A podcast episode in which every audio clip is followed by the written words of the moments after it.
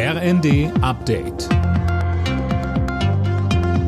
Stündlich neu. Auf den Punkt informiert. Ich bin Johannes Schmidt.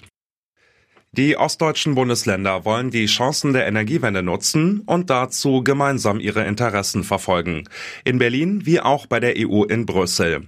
Das ist das Ergebnis der Konferenz der Ostministerpräsidenten mit Bundeskanzler Scholz. Die Ministerpräsidentin von Mecklenburg-Vorpommern, Manuela Schwesig, sagte, Die echte Unabhängigkeit gibt es nur über das Thema erneuerbare Energien. Wir haben viel Windkraft, wir haben auch viel Sonne.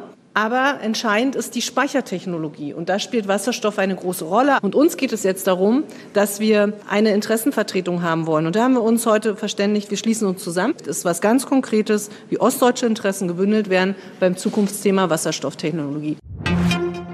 Weil der britische Premier Johnson einseitig Brexit-Verträge ändern will, droht ein Handelskrieg mit der EU. Es geht dabei um das sogenannte Nordirland-Protokoll und Fragen von Zollkontrollen. Weil Großbritannien diese Verträge aber selbst unterschrieben hat, reagiert man in Brüssel empört.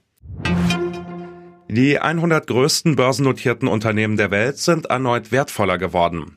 Der Wert lag zuletzt bei insgesamt um die 35 Billionen Dollar. Ein neuer Rekord, sagt die Unternehmensberatung PwC. Mehr von Daniel Bornberg. Besonders hohe Werte erreichten US-Technologiekonzerne. Das wertvollste Unternehmen bleibt Apple, gefolgt von Microsoft. Der saudi-arabische Ölkonzern Aramco belegte den dritten Platz in dem Ranking. Der Google-Mutterkonzern Alphabet und Amazon landeten auf den Plätzen 4 und 5. Deutschland ist nur mit einem Unternehmen in der Top 100 vertreten, dem Softwarekonzern SAP.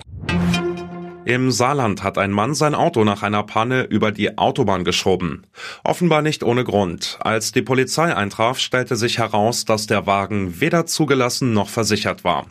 Außerdem hat der 29-Jährige keinen Führerschein, dementsprechend hat er jetzt ein Strafverfahren am Hals.